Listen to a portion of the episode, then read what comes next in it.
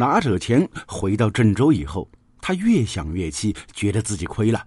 按照他的思维，自己冒着巨大危险和良心的谴责，杀了三弟骗保，杀人所得和自己公司变卖的三百万都给了妻子。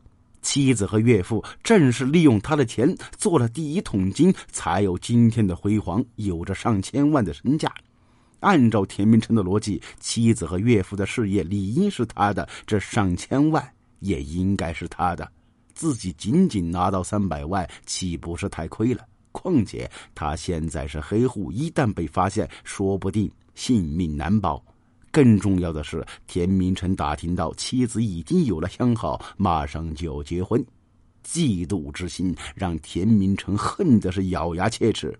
我不好，你们也别想好。于是田明成下定决心，过一天算一天。妻子能够过得这么快乐，我也一样可以。两千零七年，他拿到三百万之后，不到两年就挥霍一空，平均每年花费一百五十万之巨，每个月就花掉十万，平均每天差不多花五千。此时的他狂嫖滥赌，堪称骄奢淫逸到极点。钱花光以后，田明成就肆无忌惮的向妻子伸手要钱，不然我就去自首，大家一起玩，到时候看你那个野男人还要不要你。二零零九年到二零一一年，田明成多次恐吓薛丽萍，从他手中陆续要走了几百万。薛丽萍的事业本来就是刚起步，哪里经得住这种釜底抽薪？至此，薛丽萍将几家美容院的流动资金几乎抽空，剩余的钱还不够发员工工资，实在没钱可用。美容店步履维艰，田明成又经常逼着要钱，还要瞒着情人唐凯。薛丽萍心力交瘁，经常到父母家痛哭。见女儿如此可怜，薛父也气愤的整夜无法入眠。有什么办法呢？老头子只得从自己企业中拿出钱交给女儿，试图让女婿不要再来纠缠。没想到田明成却变本加厉。到了二零一一年，薛丽萍已经再也拿不出钱来，美容院已经接近倒闭，而父亲的企业因多次抽调大笔现金，运转困难，心理接近崩溃的薛丽萍知道已经无法继续下去，只得同田明成摊牌。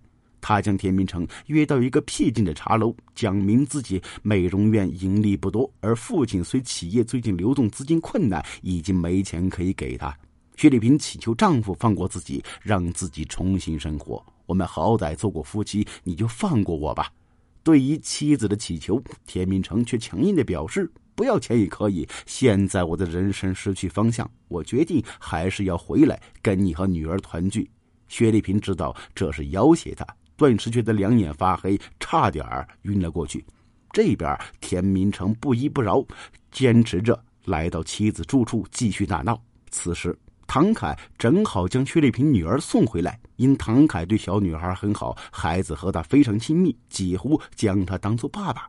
这时，田明成清楚的听到唐凯和女儿亲热的交谈声音，更感到愤怒。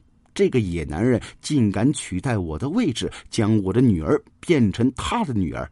田明成决定干脆吓走这个野男人，只要说出部分事实真相，唐凯一定会被吓跑。于是他趁机拿过薛丽萍的手机，偷偷的记下了唐凯的电话号码。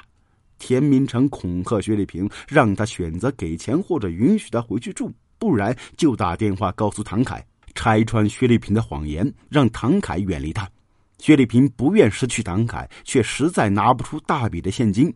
田明成却以为薛丽萍装蒜，第二天他就拨通唐凯电话，说明前后一切。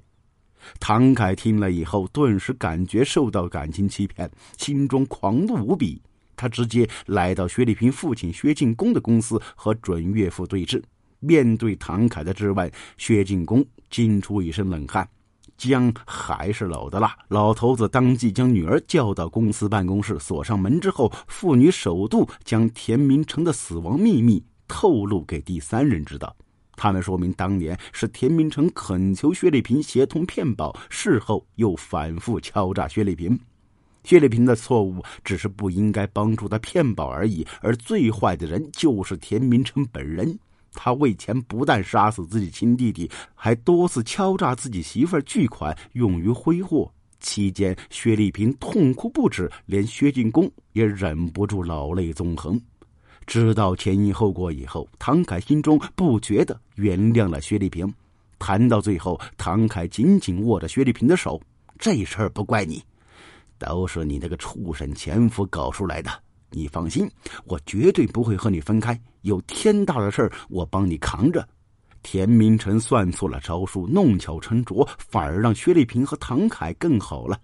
田明成明白薛丽萍性格比较软弱，容易对付，恐吓她可以得手，但岳父薛进公却不好惹。